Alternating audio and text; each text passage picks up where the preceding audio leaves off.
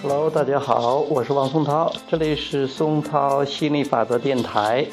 今天我们讲的题目是世俗和灵性。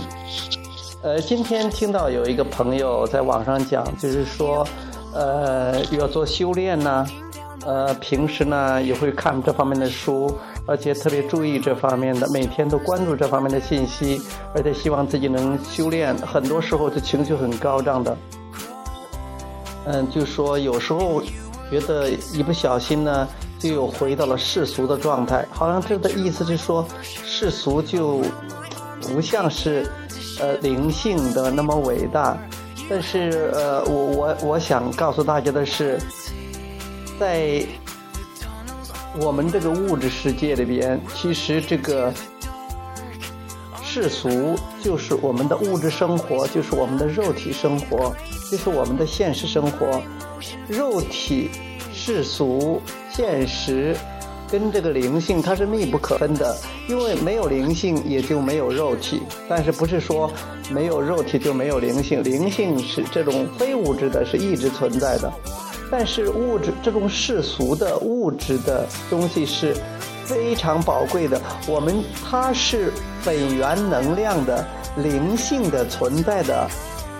一种延伸，所以说它是跟灵性是彼此缠绕的、密不可分的、缺一不可的。所以说我们不能小看这个世俗。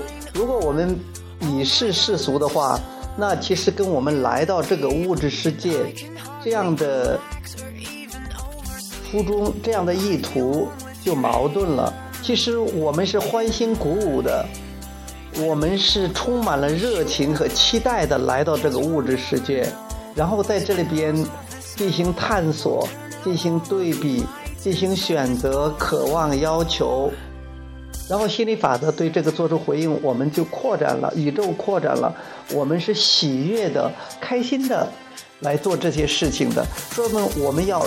拥抱自己的肉体，拥抱这个世俗，拥抱这个物质世界。世俗非常棒，啊，千万不能小看或者说是看低了这个世俗。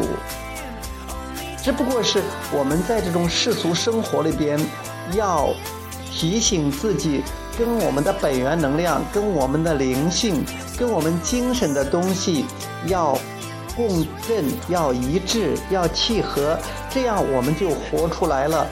我们出生之前就决定要过的生活，这样我们才是知道了我们真正是谁，活出了我们真正想要过的生活。这样的话，你就不会在这种物质生活里，在世俗生活里边迷失方向。